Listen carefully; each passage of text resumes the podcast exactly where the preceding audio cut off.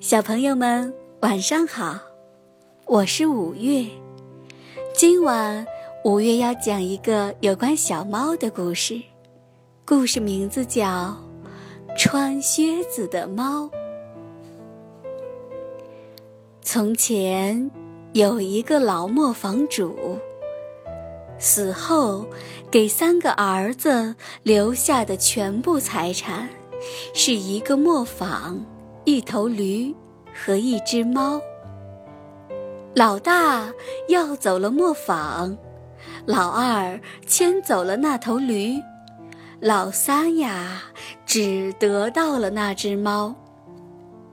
老三对自己只分到了这么点财产感到很难过，但是那只猫却鼓励他说：“主人。”不要难过，只要你能给我做一双合脚的靴子，再给我一个口袋，你就会发现我还是大有用处的。尽管对猫说的话将信将疑，老三还是给猫做了一双靴子。猫穿上靴子，拿起口袋，立刻就出发了。他凭着自己的智慧捉到了很多兔子和麻雀，带着这些战利品，他到王宫里去求见国王。尊敬的国王陛下，这是我的主人献给您的礼物。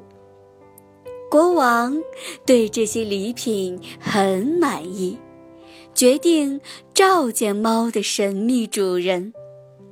猫为老三准备了一套华丽的衣服，引着他走进了王宫。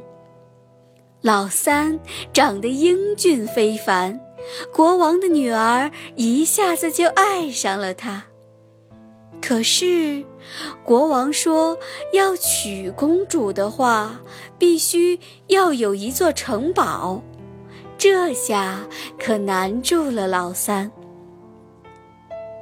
穿着靴子的猫拍了拍主人的肩膀，对他说：“不要担心，主人，一切交给我吧。”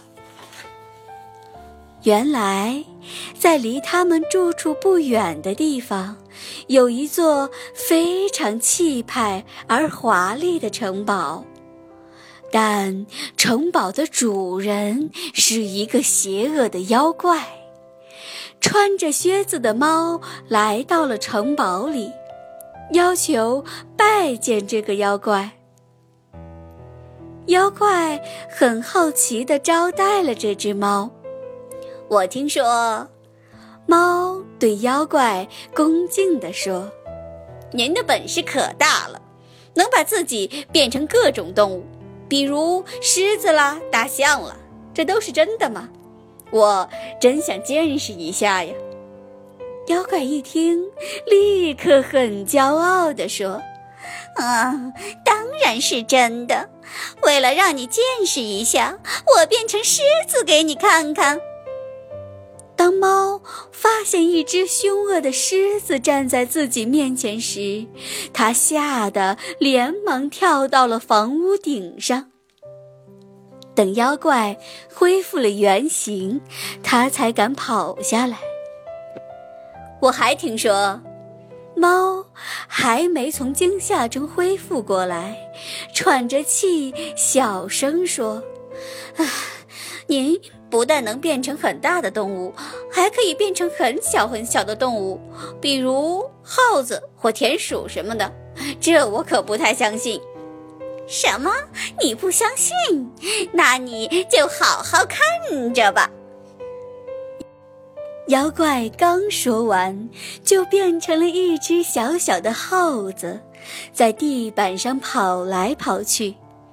猫一下子就扑了过去，把这只耗子吞进了肚子里。就这样，老三成为了城堡的新主人。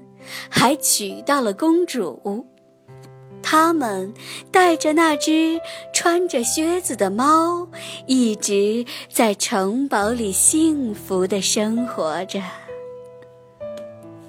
今天的故事讲完了，宝贝，晚安。